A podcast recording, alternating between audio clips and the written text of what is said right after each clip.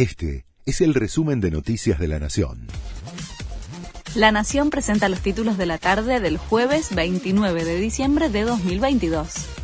La ciudad amplió la denuncia por incumplimiento contra el gobierno ante la Corte y rechazó el pago con bonos. La gestión de Rodríguez Larreta consideró que los bonos no son dinero y que no cumplen con los requisitos de liquidez y disponibilidad de los fondos. Le reclamó al tribunal que haga cumplir su fallo presentan una cautelar para que Cristina Kirchner no cobre un retroactivo de 175 millones de pesos por su jubilación. Lo hizo la diputada Ocaña ante el juez Ariel Lijo.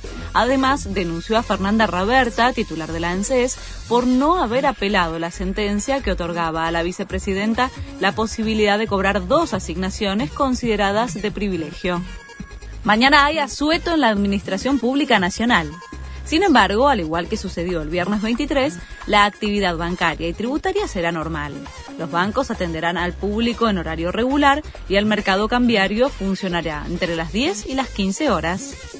Un ajedrecista ruso sancionado por Messi. Jan Alexandrovich Nippon-Vichy, número 3 del ranking, rompió el código de vestimenta del Mundial de Ajedrez Relámpago que se desarrolla en Kazajistán al usar una remera con la frase que mira, bobo, anda para allá. El campeón de Rusia 2010 y 2020 fue apercibido por los jueces que le pidieron que se cambie la indumentaria. La AFA oficializó la Supercopa Argentina entre Boca y Racing. Se jugará el 20 de enero en Abu Dhabi.